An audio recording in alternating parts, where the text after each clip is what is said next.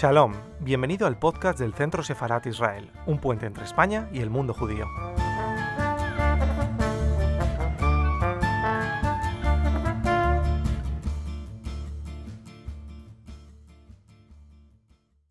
Buenos días, bienvenidos a, a Roca Tarpeya, sede de la Real Fundación de Toledo. Para nosotros vuelve a ser un año más un honor y un privilegio y un placer tener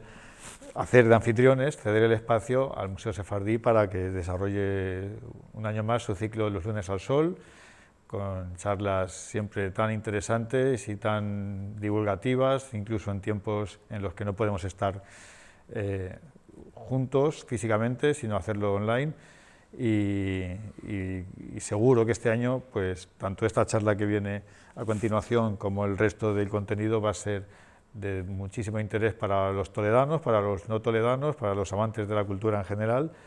y, dar las gracias al Museo Sefardí por contar siempre con nosotros para hacer estos pequeños hermanamientos dentro de la judería que, tanto nos aportan y tanto pues, pues nos hacen sentirnos útiles. Así que muchas gracias, Carmen.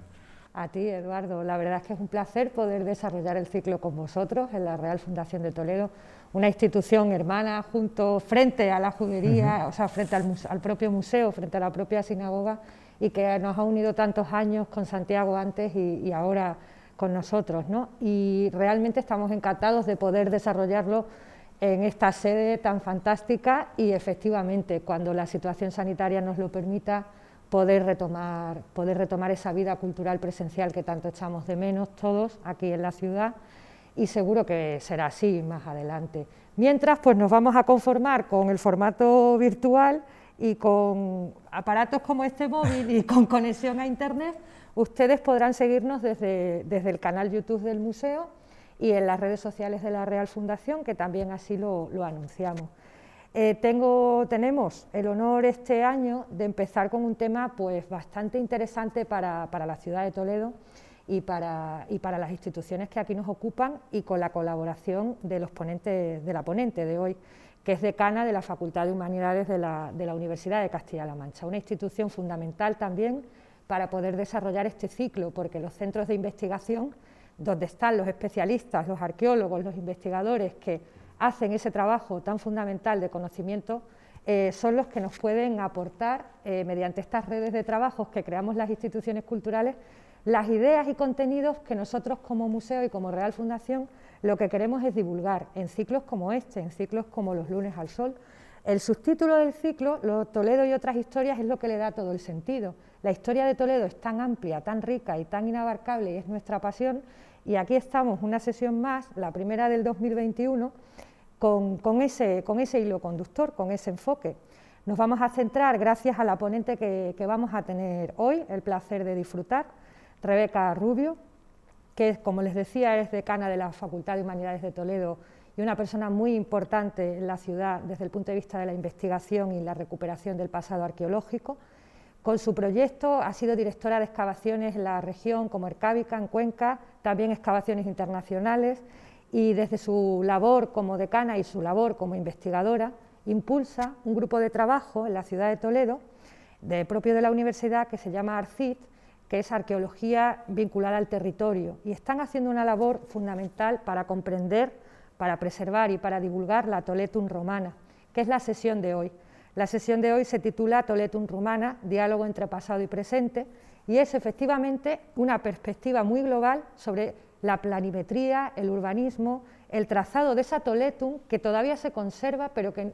está muy desdibujada por el paso del tiempo y que ellos se encargan de, junto con su equipo de colaboradores, que también tendremos el honor de contar con Sergio Isabel, uno de sus colaboradores próximamente, se encargan de recuperar esa toletum, que es fundamental. Todo lo que es el análisis de las construcciones públicas, el acueducto, parte del acueducto que preservamos en la ciudad, las infraestructuras relacionadas con los espectáculos, como el circo, es decir, hacer todo lo que es una analítica, acercarnos al público de la Real Fundación y del Museo Sefardí y el público que esté interesado en la arqueología y en el pasado romano de Toledo, una, un análisis en torno a este entramado viario urbano, analizando los espacios y edificios públicos que tenía la ciudad de Toledo en época romana que sin duda es uno de los periodos más interesantes, a mí personalmente me lo parece, siendo además de Mérida, y, es uno de los periodos más interesantes de la historia de la propia ciudad de Toledo. Todo lo que es el patrimonio arqueológico monumental romano de la ciudad se preserva en cuanto a cultura material en el Museo de Santa Cruz de Toledo, institución con la cual también estamos cercanos y colaboramos, y desde la universidad se impulsa este proyecto de investigación que es muy certero, muy profesional y muy ambicioso en el sentido de la divulgación,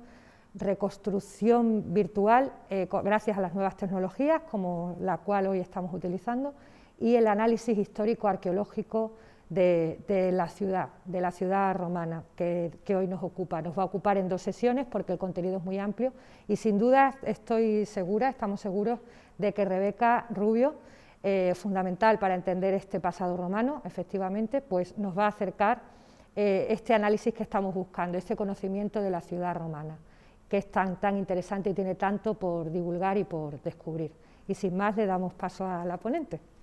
Buenas, pues eh, en primer lugar quiero agradecer lógicamente a la directora del Museo Sefardí, Carmen Álvarez, por esta invitación a, a este ciclo con tanta trayectoria de los lunes al, sol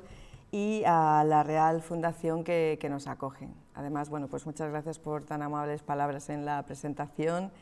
y como ella ha destacado, pues hoy vamos a hablar de, la Toletum romana. Haremos esta aproximación que es eh, histórica, que es arqueológica y que con ella pretendo pues pues que, quienes nos acompañen hoy pues puedan tener un conocimiento, una aproximación, por supuesto general por el tiempo que, tengo,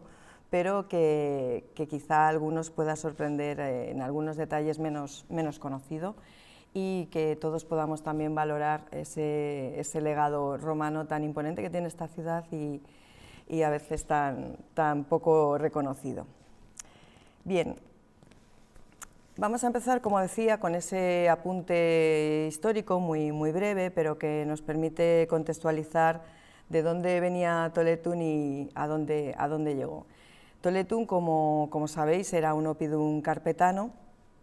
eh, relevante dentro del contexto de, la Carpetania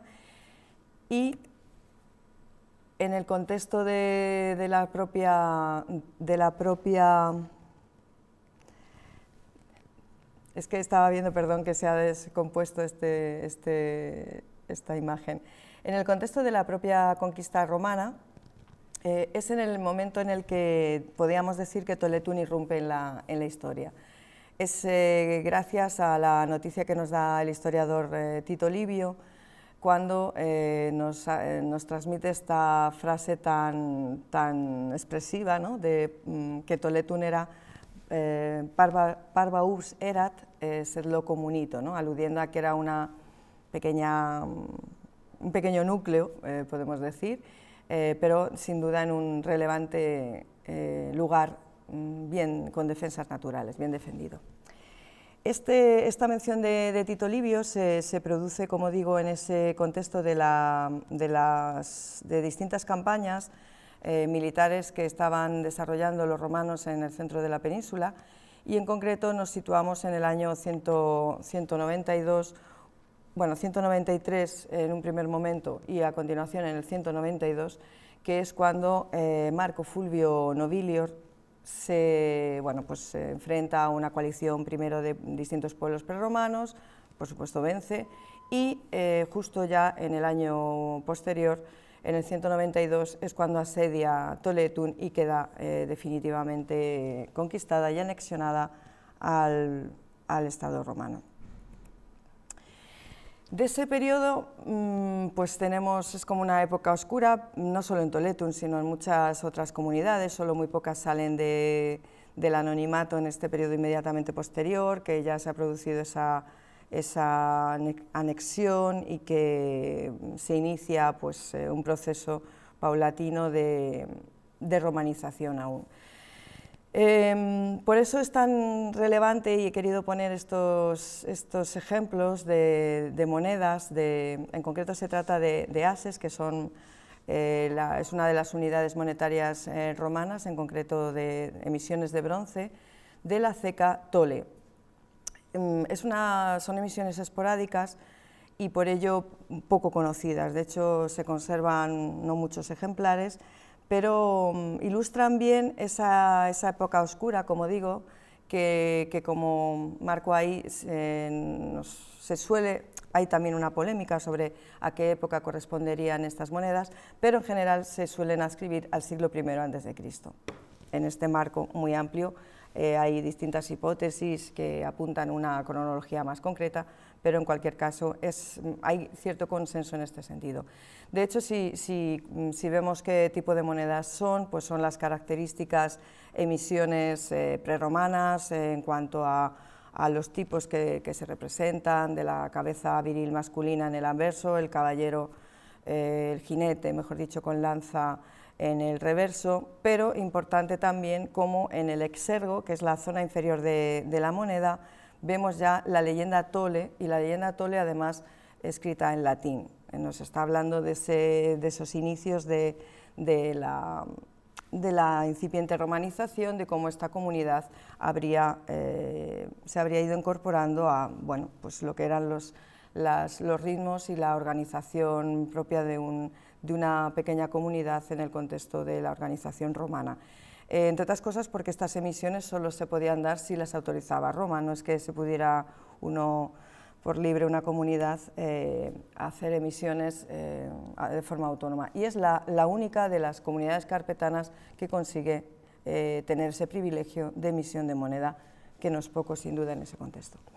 Bien, muy breves referencias para ubicar cómo, cómo, queda Toletun en esta organización territorial que hace Roma, mm, indiscutiblemente. Y en, una, en, primera instancia queda escrita a la, provincia eh, Citerior y inmediatamente ya nos situaríamos, como, se puede apreciar en este plano, ante la gran reforma provincial que hace Augusto en Hispania, y en esa, ya estamos en ese cambio de siglo, de ese cambio de era, y en, ese, en esa en ese periodo es cuando Toletun sigue, por supuesto, eh, adscrita a la provincia eh, Citerior Tarraconensis y, en concreto, mm, algo después, en esa redistribución de comunidades y adscripción a una organización de, digamos, territorial dentro de las propias, que es como regional, grandes regiones, grandes unidades territoriales dentro de las propias provincias, pues nos encontramos cómo queda dentro de lo que, como se aprecia en ese plano, en ese mapa, perdón, eh, sería el Conventus Cartaginensis,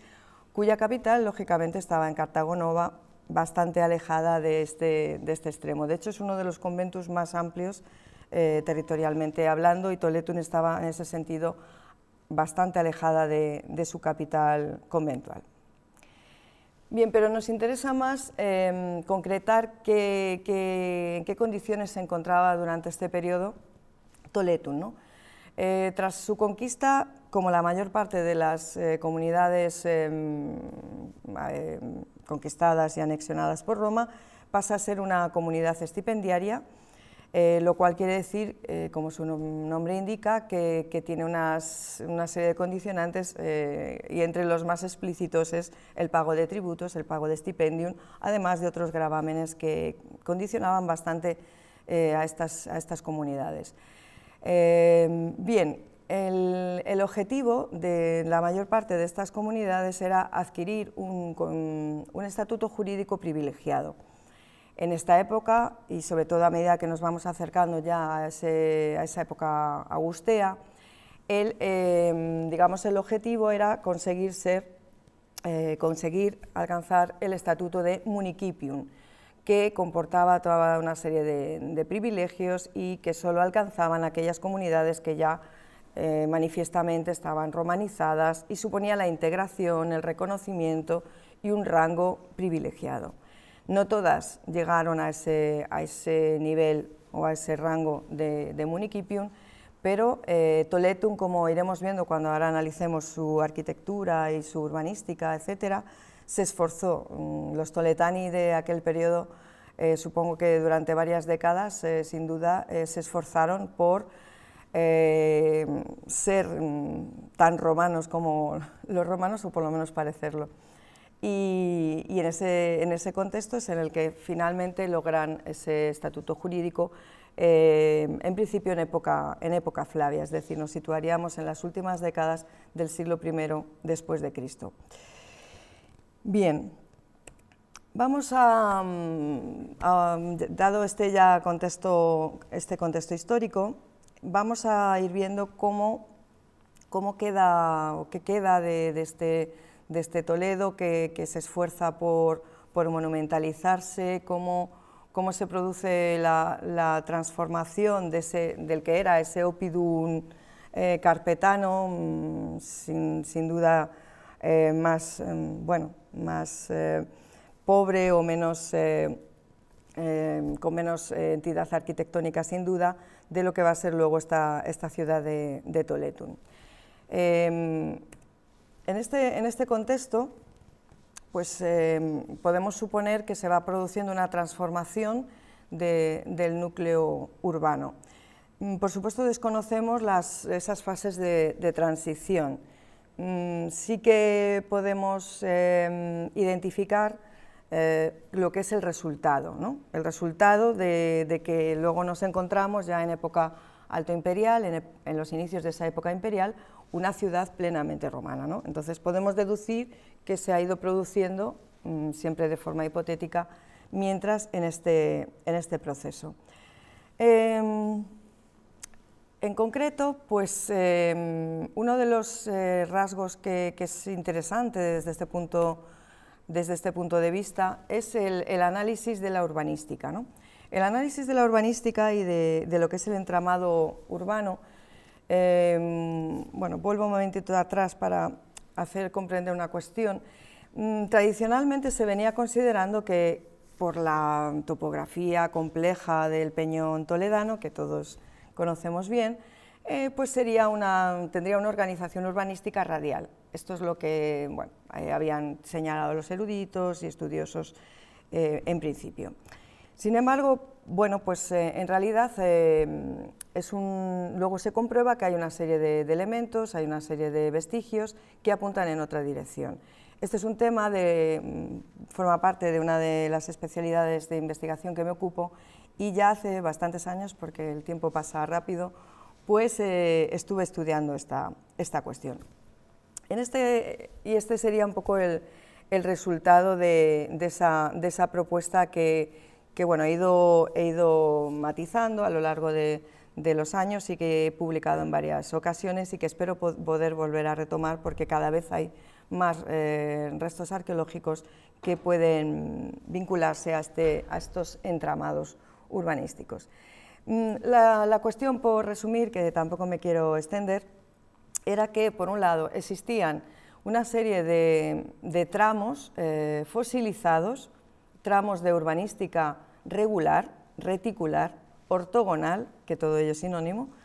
en, eh, la ciudad actual. ¿no? Esos ya son estos puntos en los que, pese al transcurso del tiempo, pese a la sucesión de fases eh, históricas, pues en el caso de Toletun,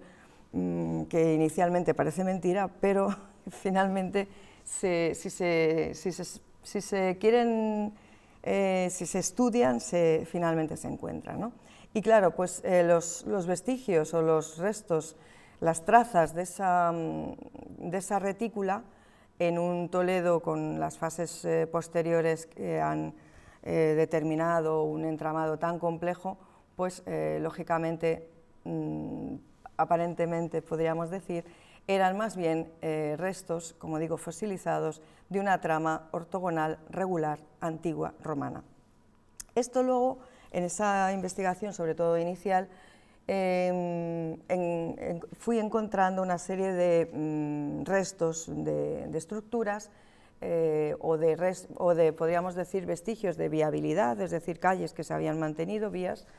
Em, que, se em, correspondían bien con, esta, con este entramado. ¿no? Es como ir encajando las, las piezas y eh, pues me lleva a proponer este,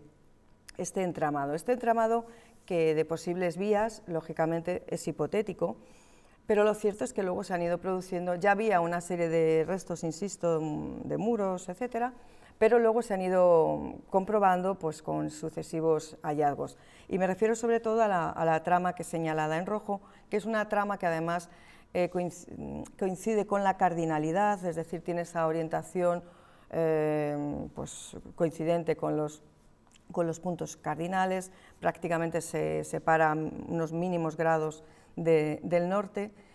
Y, bueno, pues, em, pero como decía, no solo son estas trazas eh, que vemos aquí marcadas de, posibles ejes viarios generando manzanas, es decir, ínsulae, sino que en el interior, y casi, bueno, no sé si la imagen se puede ver en detalle, en el interior de estas, de estas eh, líneas marcadas como, como hipótesis, a su vez hay una gran cantidad de estructuras murarias actuales que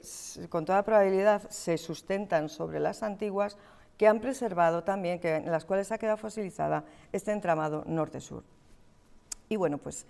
eh, esto, esto es un, componente, digamos, eh, de, una aproximación al conocimiento de la Toledo romana importante. Luego tenemos esa otra parte marcada en azul que corresponde con el área de las termas, que luego hablaré de ellas, y que mm, marcan una distribución distinta. Esto es una contradicción, quien conoce la urbanística romana sabe que no es así, eh, que hay distintas razones que podían llevar a los romanos a mm, hacer convivir eh, entramados urbanísticos diferentes. ¿Por qué? Pues porque son, en muchas ocasiones eh, corresponden a fases distintas, a ampliaciones de la trama urbana, porque también se hace um, en, otros momentos o por otras razones una quizá adecuación a determinados eh, desniveles del terreno y eso eh, no contradice el espíritu de toda esta organización urbanística y planificación urbanística que es regular el espacio urbano y aportarle esa trama ortogonal regular. ¿Por qué? Pues porque es la planificación urbanística característica y emblemática de la ciudad romana. No quiere decir que cuando una ciudad no tuviera este entramado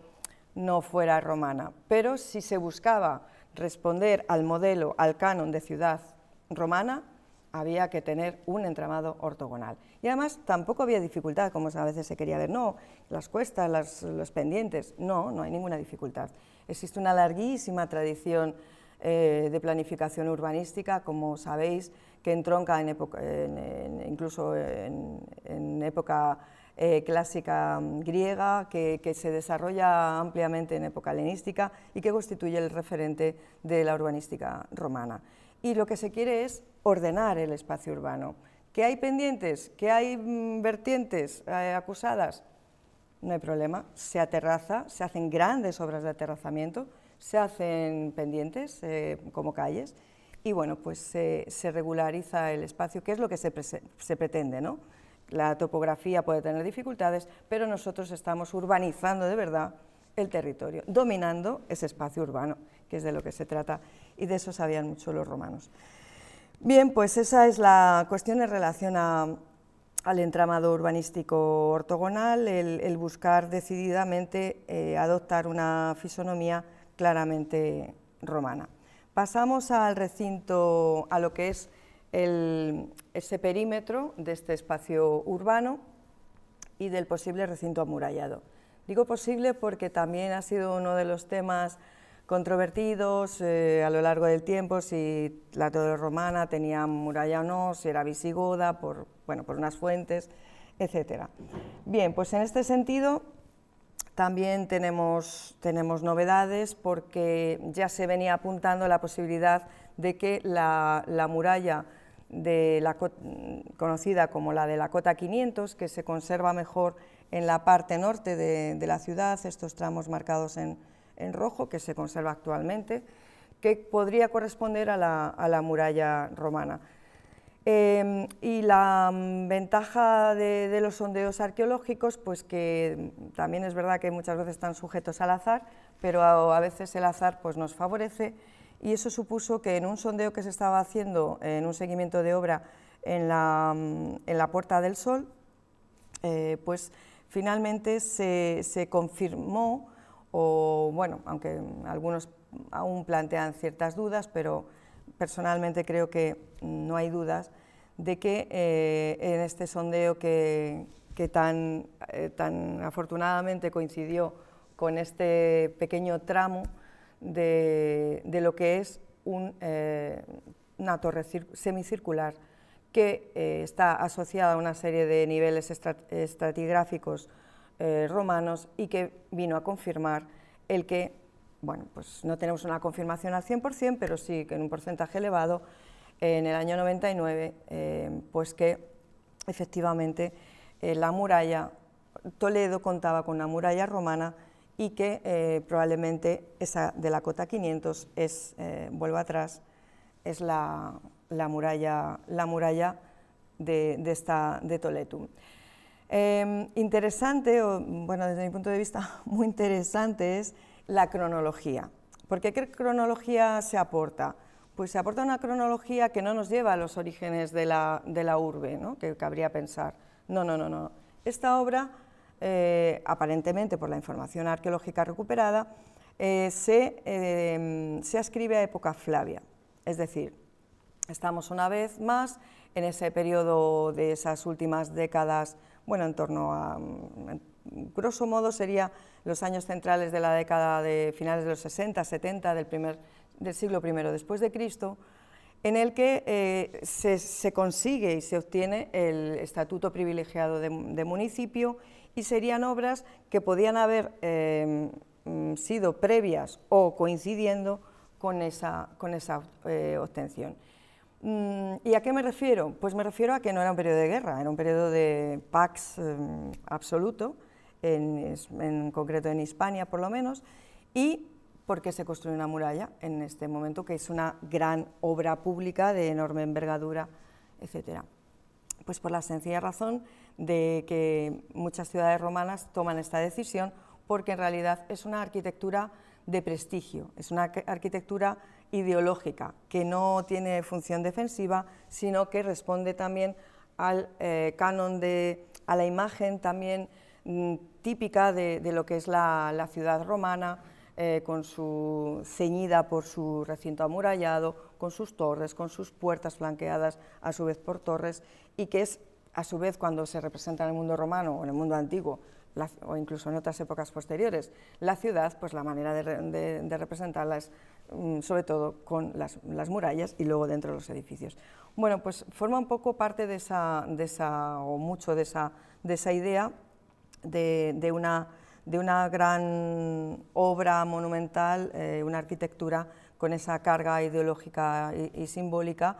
Eh, y bueno, pues es un elemento más que nos apunta en esa dirección de, cómo se, quería dotar a la ciudad de todos aquellos, de la urbanística y de todos aquellos elementos em, más, más icónicos de lo que era una ciudad romana. ¿no? El objetivo estaba claro, y bueno, pues había, no solo había que, que, haber eh, ya haberse integrados, estar romanizados, sino que también había que parecerlo. Bien, em, para terminar con esta parte de, la muralla, eh, también es de destacar el tema de los accesos. Claro, poco conocemos de la muralla, nada conocíamos de sus accesos. Sin embargo, ya habíamos apuntado en alguna publicación el profesor Chiolis y, yo misma, que también pertenece a nuestro grupo de investigación ARCID, em, el hecho de que probablemente, con toda probabilidad podríamos decir, bajo la puerta de Valmardón, por una cuestión topográfica, etcétera, estaría el acceso norte, el principal acceso norte de la ciudad y que, por tanto, de ahí partiría también presumiblemente lo que sería el cardo máximo, es decir, el, eje principal de la ciudad en sentido norte-sur. ¿no? Luego estaría el decumano máximo en sentido eh, em, eh, eh, este-oeste y luego pues toda una serie de decárdines, decumani, que son las, que van formando la retícula y que ya son vías menores. Bien, pues esto que habíamos apuntado en, alguna, en alguno de, de, de nuestras publicaciones vino a refrendarse con el hallazgo de la calzada tan, bueno, pues también, también conservada eh, que se descubrió afortunadamente en, esta, en, esta, área del, Cristo de, del, Cristo de, la Luz. Y bueno, pues ya tenemos el, el, inicio del cardo, del cardo máximo que va a dar hacia la puerta de Balmardón, entonces ya tenemos el acceso identificado, no, no excavado, mm, quizá algún día se pueda hacer algún sondeo que nos permita conocer un poco más de esa, de esa puerta norte de la ciudad. Y eh, bajo, esta, mm, bajo esta vía, como ocurría en muchas, en muchas ocasiones, eh, también se encontraba una, una, cloaca. Y la destaco porque en realidad esta era de estos, de estos restos romanos que nos acompañan en el presente, pero que a veces casi ignoramos o no miramos. Y bueno, pues tenemos aquí estas eh, dos imágenes. Por un lado está la, del hallazgo del tramo subterráneo de la, cloaca, en el centro de la, calzada, lo vemos ahí, y eh, la que sí que conocíamos, que era también uno de los elementos que contribuía a pensar que bajo esta puerta de Valmardón estaba la puerta, eh, la puerta romana, porque tenemos la conocida como cloaca de Valmardón, que es la parte exterior, el extremo, digamos, que ya vertería sobre, eh, digamos, hacia, hacia afuera de la, de la muralla eh, y que vemos que tenía además en este punto ya un aspecto monumentalizado al estar construida con, sillares. A veces elementos pequeños y como una cloaca pues pueden dar mucha información histórica y, arqueológica. Bien, y mm, tenemos entonces la urbanística, tenemos la, tenemos la muralla, eh, los accesos, etcétera, y qué, y qué más tenemos como edificaciones, esa monumentalización en el, en el espacio urbano, en este interior de la ciudad, que, mm, bueno, pues tampoco, eh, tampoco aflora, mm, al menos tanto como quisiéramos algunos, ¿no? No obstante, pues eh, sobre todo en zonas de, sótanos, en zonas subterráneas, van aflorando en ese seguimiento de, en ese seguimiento de obra, en ese seguimiento arqueológico que, afortunadamente se, produce ya desde hace muchos años y es obligado, pues van surgiendo eh, estructuras, estructuras como estas que pongo aquí, bueno, son unos pocos ejemplos de otros muchos que, contamos. Estructuras que a veces eh, podemos más bien ascribir a una arquitectura mm, doméstica, una arquitectura privada, y en otras ocasiones por su envergadura, como esta que tenemos del Opus Quadratum que apareció en la parte inferior de, un edificio en Santa Justa, eh, tenemos pues, eh, obras imponentes de, cimentación que sin duda han de mm, corresponder a lo que en superficie sería una arquitectura pública de, envergadura. La pena es que muchas veces lo que nos queda son las obstrucciones, la parte inferior, la cimentación, y no solo eso, sino como también pongo, ¿no? esta arquitectura fragmentada, es yo siempre pongo el ejemplo de, que nuestro Toletum romano es como un, como un gran puzzle de que nos faltan tantísimas piezas que, bueno, realmente es, complicado. Yo, no obstante, pues espero que, que futuros eh, hallazgos eh, se va viendo en los últimos años cómo vamos recomponiendo eh, algunas de estas,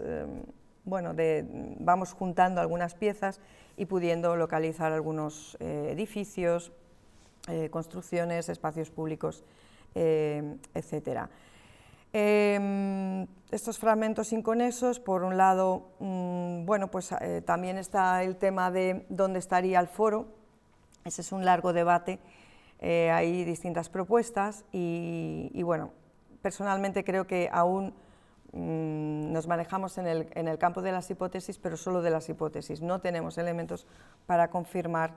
eh, que pueda estar más en una zona u en otra. Sin duda está en una posición central, como el foro de cualquier ciudad, pero puede estar en la confluencia entre el cardo máximo y el decumano, pero aún así puede estar desplazado más a un lado, a otro, y ahí seguimos y esperemos que futuros hallazgos nos permitan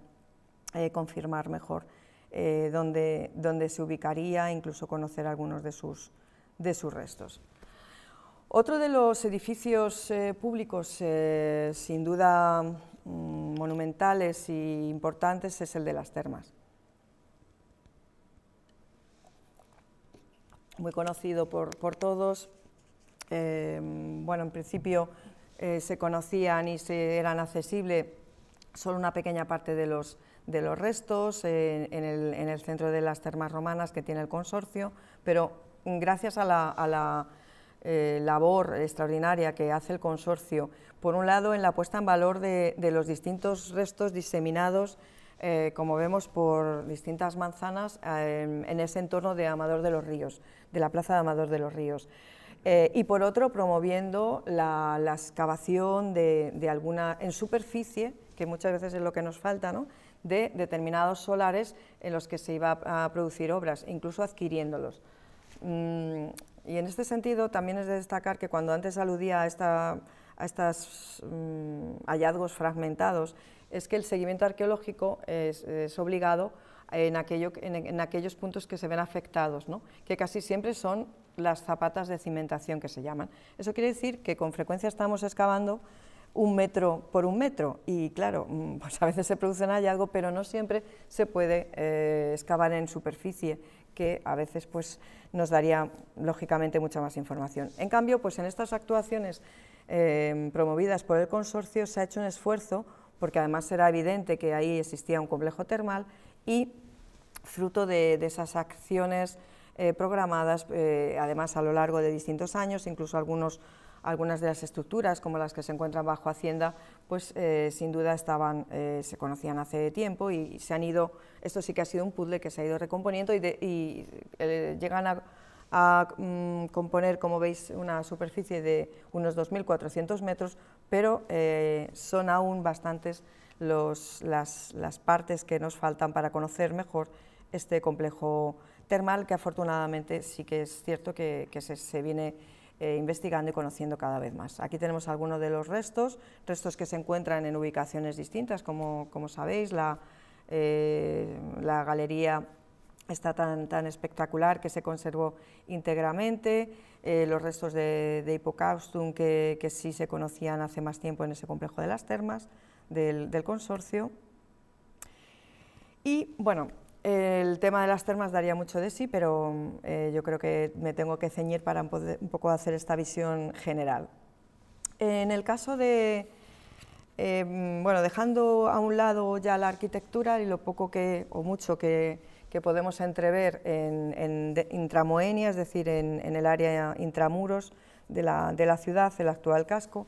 pues he querido hacer referencia, por supuesto no me puedo referir a lo que es toda la cultura material que, que viene apareciendo, por supuesto dentro de la ciudad, también en el área suburbana, de pues, inscripciones, em, restos escultóricos, restos cerámicos, etcétera, pero sí que he querido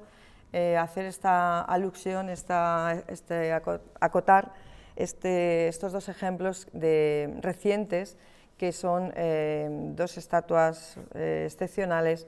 en más de un sentido y que también además vienen a a reforzar eso, esto de, este, de, cómo realmente Toletum llegó a ser una, comunidad, los toletani fueron una comunidad mm, romanizada y que eh, utilizaron todos los elementos y todas las eh, herramientas a su disposición para hacer ostentación de, ello. Y bueno, pues entre, entre, estas, entre estas posibilidades está también todo lo que va vinculado al lenguaje iconográfico, que era una forma de transmisión en el mundo antiguo pues, excepcional, de, tipo ideológico y, que podía plasmar pues, una serie de mensajes a través de ese despliegue de programas eh, escultóricos. En este caso pues, está el hallazgo que, vemos ahí, eh, casi bueno, en una, situación un poco siempre muy, muy, en una posición un poco precaria del, del célebre togado que apareció en la calle de la Plata y luego eh, em, comentaremos a continuación la escultura que apareció en el contexto de las termas en, 2017. Respecto al primero, que, vemos ya una vez que se, limpia y que, está en mejores eh, condiciones ya en el, museo, se trata de, una estatua de personaje público togado. Eh, fue precisamente Em, publicado por, eh, por, Trinidad Nogales y Paloma Acuña, em, cuando al poco tiempo de que saliera, eh, que se produjera ese, hallazgo. Y bueno, pues en ese estudio preliminar se establece eh, como posible datación la época Julio-Claudia. hay distintas hipótesis también de qué tipo de personaje podría ser, si es un emperador o si un personaje ilustre de, esa comunidad de Toletani, pero en cualquier caso eh, es importante destacar la riqueza, la, calidad de esta, estatua. Eh, es, es, mármol importado, es el mármol de Luni, de, las canteras de, Carrara, y también por su factura, pues, y además es un tamaño eh, ligeramente superior a, la dimensión humana, y bueno, pues se trata sin, duda de un personaje público que estaría expuesto en el foro. De, hecho, ha sido uno de, em, los mm, elementos que ha llevado a, mm, especular con la posibilidad de que entonces eh, estaría en esa zona de la calle de la Plata el foro. Efectivamente es una posibilidad, pero mm, la manera en la que aparece este hallazgo tampoco es exactamente, o sea, está in situ, pero in situ en una situación revuelta. Entonces, yo creo que necesitamos más elementos para poder eh, afirmar o, que tengan más peso unas hipótesis u otras en relación a la ubicación del foro. No obstante, es un hallazgo muy importante eh, para, el Toletún romano. También importante eh, la estatua de sátiro que, aparece, que apareció en las, en las termas y que también es mármol de importación y datada a comienzos del siglo II. destaca sobre todo porque es una excepcional factura, cómo se, ejecuta, eh, sigue modelos eh, helenísticos, este sátiro que en principio se creyó que era un efebo, y que nos, está hablando de cómo estarían ricamente decoradas esas termas públicas con eh, estatuas, ese despliegue visual con ejemplos como este. Bien, voy a ir un poco más rápido porque veo que se me echa el tiempo encima y Em, brevemente también vamos a mencionar otro tipo de vestigios que también están dentro del espacio intramuros, que son aquellos que pertenecen al ciclo, al ciclo del agua.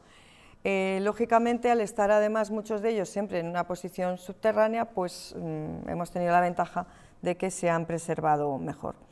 Em, aquí vemos el trazado, para luego no volver, el trazado del acueducto, ahora veremos alguna imagen más, y del punto eh, inflexión que, con el que entraría a la zona del ámbito urbano, y luego una serie de hitos en ese recorrido mm, que desconocemos el,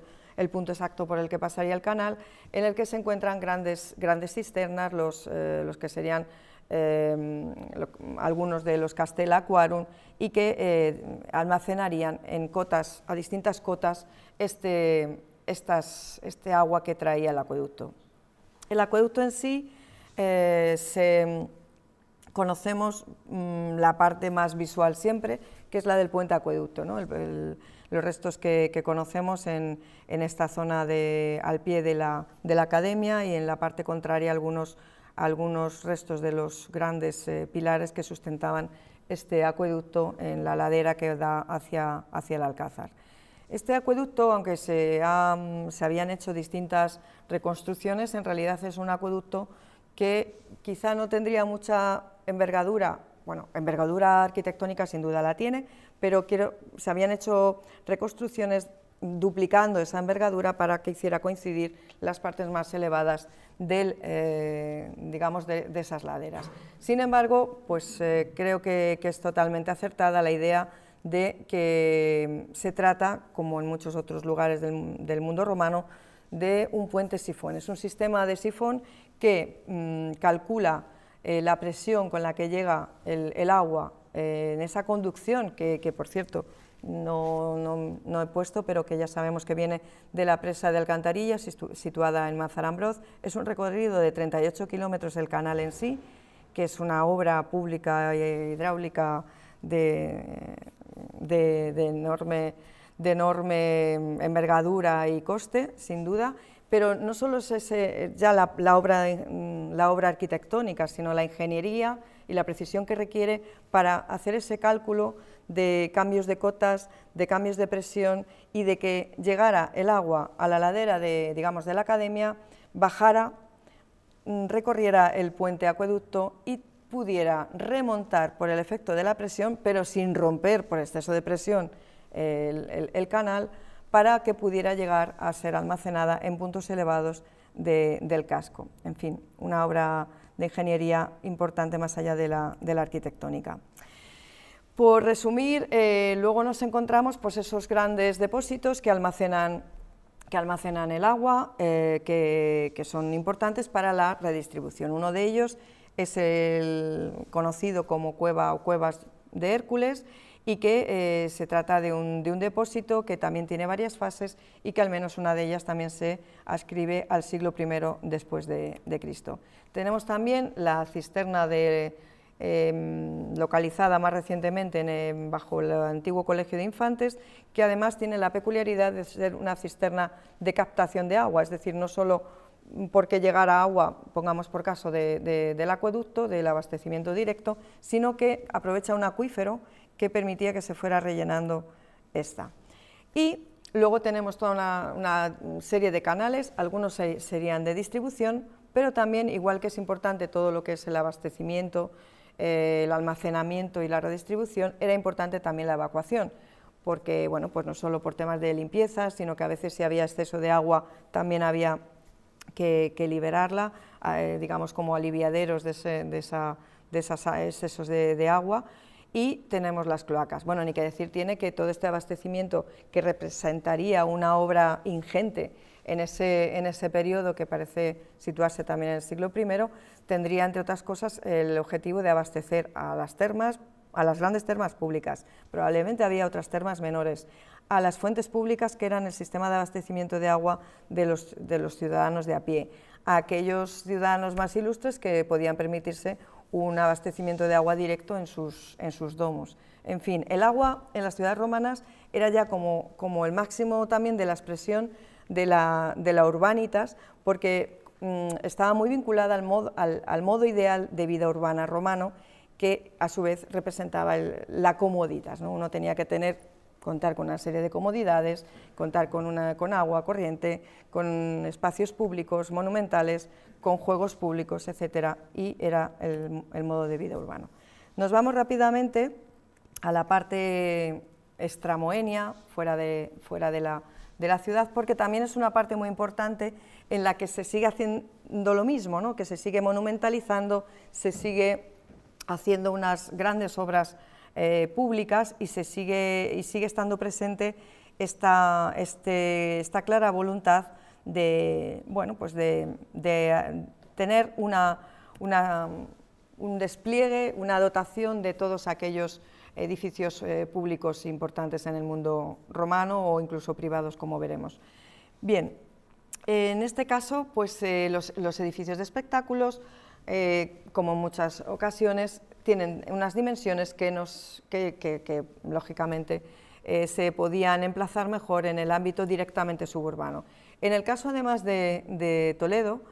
mm, la zona natural de expansión urbanística es toda esta vertiente norte, eh, la zona esta de, Las Vegas, por la razón de que el resto está rodeado del, propio, del propio río. En este contexto tenemos, eh, ah, perdón, mm, tenemos el circo, tenemos el anfiteatro. Tengo ahí marcado eh, en, amarillo el, teatro porque sí que hubo una propuesta de ubicarlo en un edificio que se encontraba anexo al circo, pero que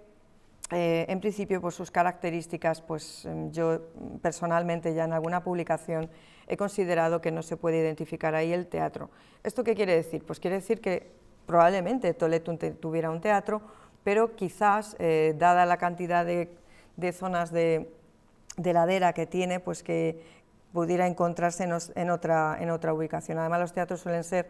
eh, previos a la construcción del circo, en fin, una serie de detalles que ahora no me puedo detener en ellos. En relación al, circo,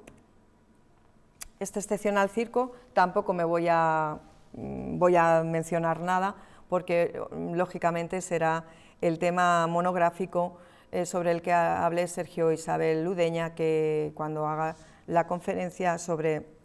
sobre ese tema específico, que también es miembro como, eh, de, nuestro grupo de investigación ARCID. Sí que querría decir que en relación al circo, que mm, bueno, se trata de este excepcional edificio público, excepcional en toda Hispania, excepcional de los conservados en todo el Imperio Romano,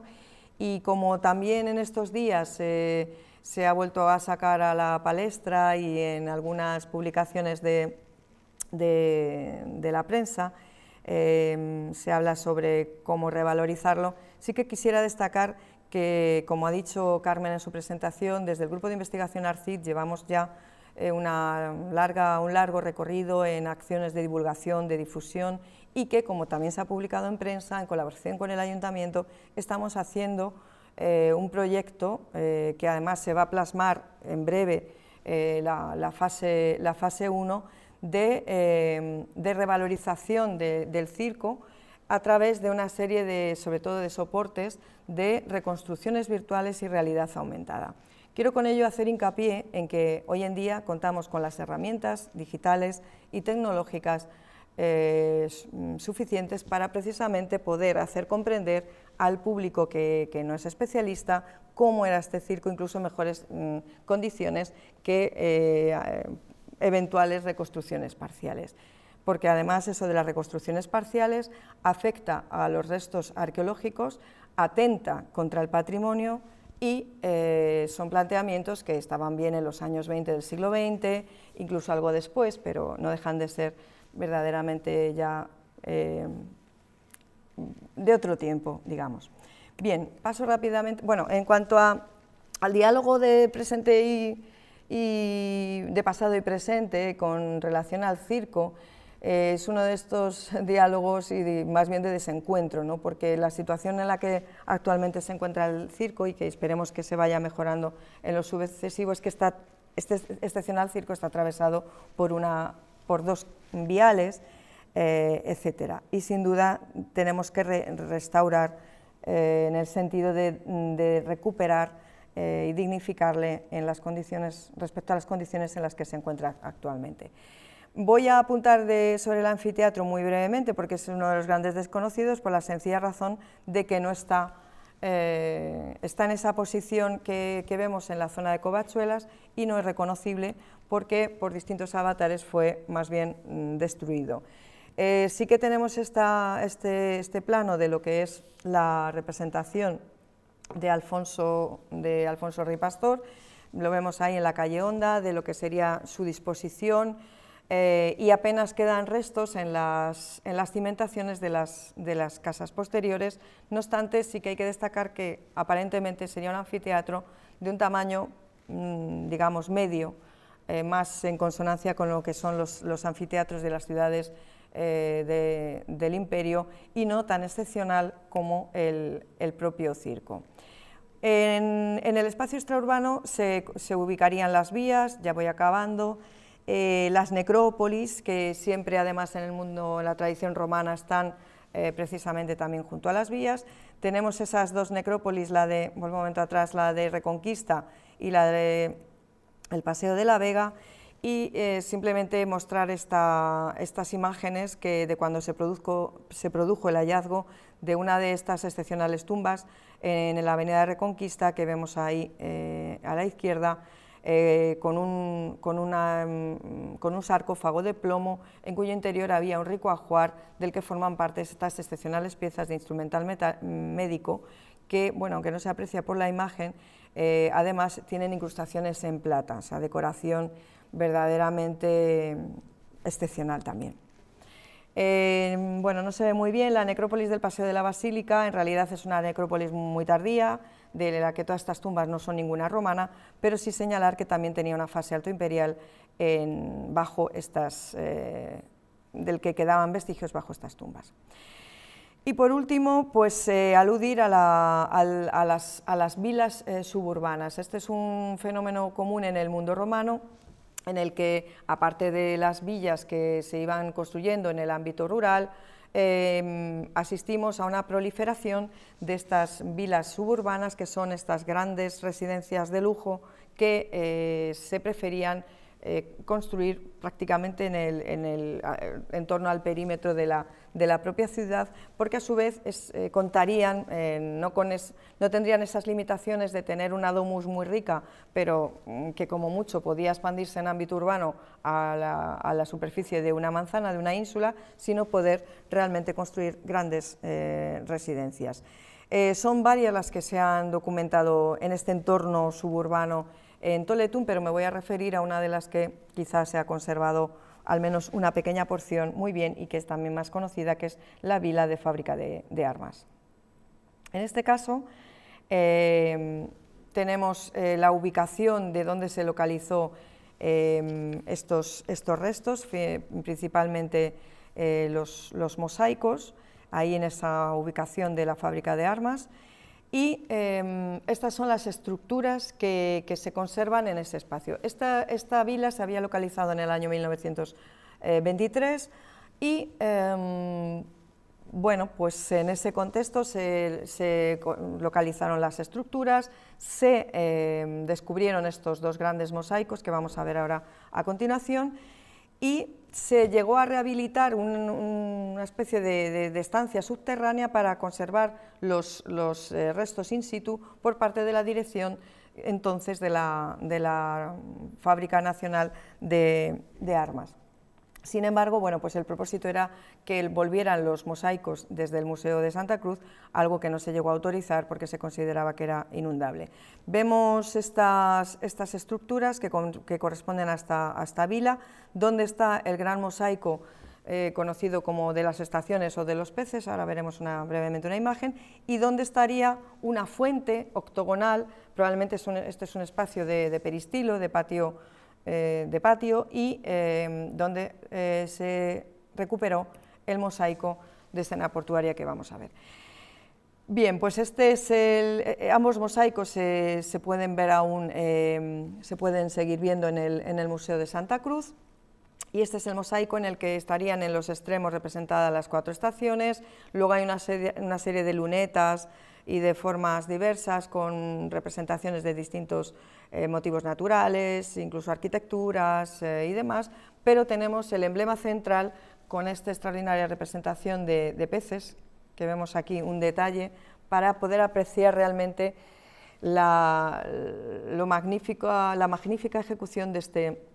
de este mosaico con todas estas teselas de, pocos, eh, de pocos, milímetros a veces, em, buscando la policromía, buscando los colores para hacer este efecto realmente de casi de una pintura, de, una eh, representación totalmente em, visual y, casi podríamos decir natural.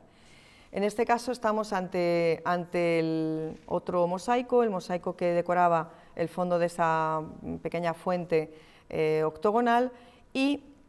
que tiene esta, esta, rica escena portuaria que bueno, está fragmentada eh, solo en parte. Hay una serie de representación, como veis, de naves, de personas eh, pescando, también de peces, puentes, elementos arquitectónicos. Vemos también, se trata de un opus vermiculatum en el sentido de que las teselas son verdaderamente de pocos milímetros y muy cuidadas para que dieran este aspecto de rica, de rica decoración. Con esto finalizo, este sería eh, una muestra de, también la suntuosidad de estas vilas eh, suburbanas que rodeaban el, espacio, que son esa arquitectura privada, esa arquitectura residencial que rodeaban eh, la, propia, la propia ciudad. En definitiva, pues el objetivo de esta conferencia, como, como, os comentaba al principio, era hacer esa, mm, esa aproximación, hacer un recorrido eh, breve, pero mm, suficientemente representado por todos los eh, elementos, por todos estos componentes de la, de la romana. Mm, creo que hemos podido aproximarnos a esa realidad que muchas veces aflora, pero que no vemos, eh, que en otras muchas ocasiones está bajo determinados edificios, que está bajo, aún oculta en el subsuelo de nuestras, de nuestras calles, de, nuestras, eh, de nuestros edificios y que, eh, bueno, no obstante, eh, nos, hemos, no obstante podemos recuperar esa, esa imagen de esta, de esta, de esta Toletum con, con, y, de, también de esa, como una ciudad pujante, como un, todo ese afán de, de los toletani en distintos momentos para dotar a su ciudad de aquellas obras públicas más emblemáticas, el despliegue que supone a distintos niveles, la financiación que, con la que tuvieron que, contar, es decir, Toledo sin duda fue una ciudad eh, rica. Y bueno, pues en definitiva es ese, ese, pasado que pugna por hacerse visible y no olvidarse en el, en el presente y creo que, todos nosotros tendremos, tendríamos que, en, eso estamos, muchos de nosotros, eh, pero todos debemos eh, intentar restituir y dignificar este excepcional patrimonio romano de nuestra ciudad. Muchas gracias.